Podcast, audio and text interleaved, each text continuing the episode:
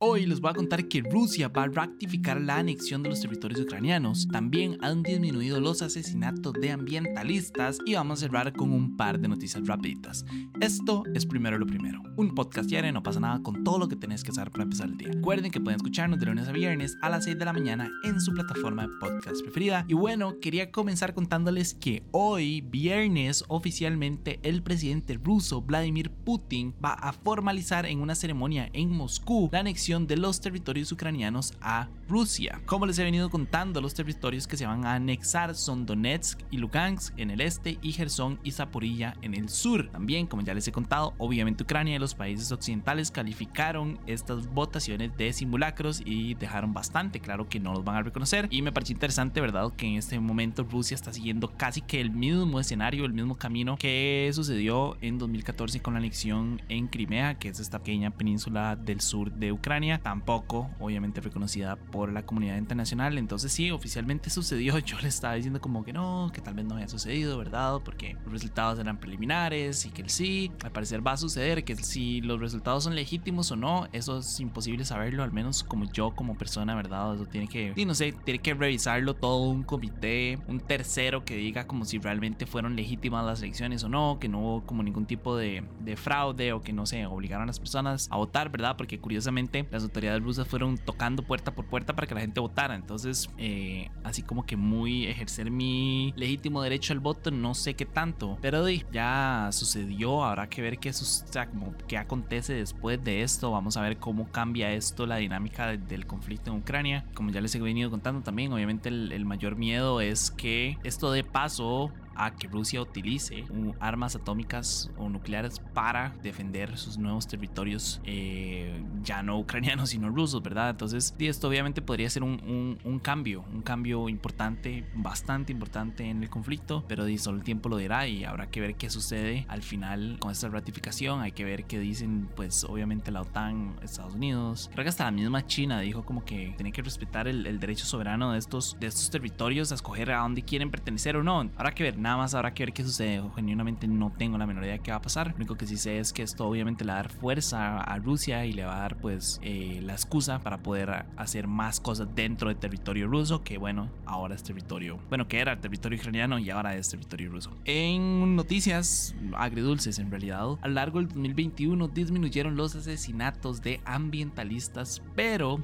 pero lastimosamente América Latina concentra la mayoría de estos, específicamente tres cuartas partes con México encabezando la lista. En 2020 se alcanzó la cifra récord de 227 asesinatos y para el 2021 disminuyeron a 200 según un reporte de la ONG Global Witness. Ustedes saben cómo es este tema, obviamente los informes que se publican este año son basados en datos del año pasado, pero bueno, el punto es que disminuyeron 27 asesinatos, lo cual es pues, un número bastante importante, ¿verdad? Según este mismo informe, los ambientalistas son atacados por gobiernos, empresas y otros actores no estatales. Como ya les comenté, México fue el país con el número más alto de asesinatos, sumando 54 muertes el año pasado, que son 30 más que en el 2020. Entonces, así como la cifra total, ¿verdad? Ha venido disminuyendo, lastimosamente en México la cifra está más bien aumentando y por eso es que de América Latina se mantiene en la cabeza de esta lista, que lo cual no es un logro como a, celebrar, ¿verdad? Pero bueno, para continuar hablando de México, ahí más del 40% de los asesinados eran indígenas y más de un tercio del total fueron desapariciones forzadas, incluido al menos 8 miembros de la comunidad yaqui, que es un asentamiento en el norte del país para, no sé, utilizarlo como comparación o en contraste, Brasil sumó 26 asesinatos en 2021, que es 6 más que en el 2020. Entonces, como pueden ver, hay ciertos países y ciertas regiones, ¿verdad?, en las que los asesinatos han estado aumentando. Ahora, México obviamente es un caso especial porque en México toda profesión es peligrosa y ahí todos los asesinatos están aumentando, ¿verdad? Eh, lo puedo decir de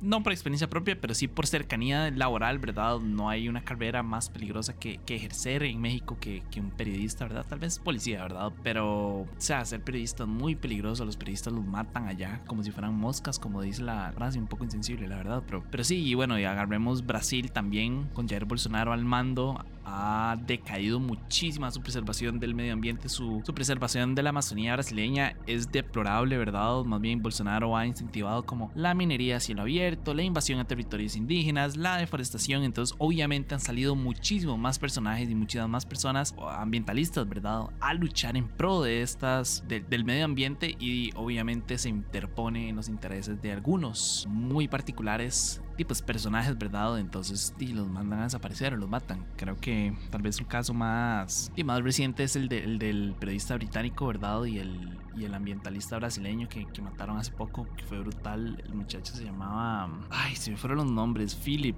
Phillips. No recuerdo bien cuáles eran. O sea, los nombres, pero, pero creo que ese es el caso tal vez más reciente que ha estado sucediendo en, en Brasil. Pero ese es caso uno de, de cientos. Y en Costa Rica también lo hemos vivido, ¿verdad? Tal vez no ambientalistas per se, pero todas las personas, todos los recuperadores de tierras indígenas viven amenazados de muerte. Entonces, eh, hace poco hicimos, hace un tiempo en realidad, hicimos un, documental, creo que ya lo mencionaba varias veces, ¿verdad? Sobre como el conflicto en la zona norte, eh, perdón, en la zona sur del país. Y entonces Kenneth y Pietro fueron a visitar varias de las comunidades indígenas y hablar con, con estas personas, ¿verdad? Y con recuperadores de tierras. Eh, fuimos a varias charlas también de, dentro de la asamblea de los recuperadores de tierras y obviamente es, ah, pues obviamente muy difícil, o sea, y, es muy duro, ¿verdad? Jerry Rivera, Sergio Rojas, para nombrar dos nada más de todas las personas que han luchado por los derechos del medio ambiente y por los derechos de los indígenas y, que lastimosamente los, sí, los han matado porque van en contra de los intereses de algunos. Tal vez ya como para cerrar esta nota, dos tercios de dichas agresiones están relacionadas con tierras y minería y más de la cuarta parte resultaron vinculados con explotación de recursos. Estamos hablando aquí forestales, mineros o los mismos agronegocios. Además que está por ahí metida la industria hidroeléctrica y otras obras de infraestructura. Y nada, hoy quería cerrar tal vez un poco diferente. En realidad no es tanto porque ya lo hemos hecho un par de veces, pero sí, quería cerrar contándoles con un... O sea, quería cerrar con un par de rapiditas entonces vamos. Primero, la Junta birmana condenó una vez más a Aung San Suu Kyi a otros tres años más de cárcel. Esta es la enésima sentencia que en total ya suma más de 20 años y esta vez es por supuesta vulneración de la ley de secretos oficiales. La segunda es que según el certificado de función, la reina Isabel II murió de vejez a las 3 y 10 del 8 de septiembre a los 96 años. No sé si esto es relevante para alguien, pero me pareció interesante, ¿verdad? Creo que todo el mundo sabía que eso iba a decir. Ahora, algo interesante que estaba leyendo sobre este tema, nada más así un comentario rápido, es que en realidad ustedes saben que en Reino Unido no era necesario, o bueno, Inglaterra no era, no era necesario, o sea, si ella hubiera muerto dentro del territorio inglés, no existiría acta de función porque por alguna razón solo es como para personas del clero más abajo, no entendí bien cuál es la diferencia. El punto es que la reina si moría no había que hacerle un acta de función, pero como murió en su castillo, el de Windsor es como se llama, creo no sé, yo no sé nada de la corona eh, inglesa y no me interesa saberlo tampoco honestamente, pero sí, como murió fuera de territorio inglés, o sea, fuera de Inglaterra, ahí sí se tiene que hacer una, acta de defunción porque las leyes del país estipulan que si alguien muere ahí, pues obviamente tiene que, Escocia creo que es donde queda el castillo, obviamente tiene que, se tiene que hacer un acta de función, entonces solo por esa razón existe un acta de función, lo cual me pareció, no sé, curioso. Eh, tercero, los guardacostas de Suecia detectaron una cuarta fuga en los gasoductos Nord Stream que conectan Rusia con Alemania a través del mar Báltico. Como ya les había comentado, todos los estados están denunciando que hubo un sabotaje. Estados Unidos está diciendo que fue culpa de Rusia, Rusia está diciendo que fue culpa de Estados Unidos, Ucrania que dice que es Rusia. En realidad, más que nada, como Rusia está acusando a Estados Unidos y Ucrania, el resto del mundo está acusando a Rusia del, del tema. Eh, pero sí, ya van cuatro fugas. No sé si bien si ya habrán logrado tapar las otras. Ustedes saben, ahora que lo, pienso, sé que ya saben cuáles son, ya las detectaron, ya están trabajando para poder cerrarlas. El problema es que el flujo de gas es tan grande que no. Y que es muy difícil, ¿verdad? Y pues cerrar estas fugas, pero ya están al menos trabajando en ellas. Y esperemos que esta sea ya la última de. Y pues la última de las fugas. Y por último, quería contarles que Irán amenazó a cualquier famoso y medio de comunicación que incite las protestas por la muerte de Mahsa Amini. Ya les he contado varios veces quién fue más Amini, por qué su muerte es importante, qué es lo que está haciendo o qué es lo que está sucediendo en Irán a raíz de esa muerte. Entonces, los invito a que escuchen los episodios anteriores para que sepan bien a qué me refiero. Pero sí, el punto es que las autoridades anunciaron que van a tomar cualquier medida en contra de estas personas, más que nada los famosos, cualquier mae que publique un post o un tweet o una foto como en pro de Irán, pues van a tomar algún tipo de medida porque dicen que son incitadores del, de, no de la violencia, pero sí de, la, de las manifestaciones y que ellos obviamente no iban a tolerar eso, bla, bla, bla, bla, bla.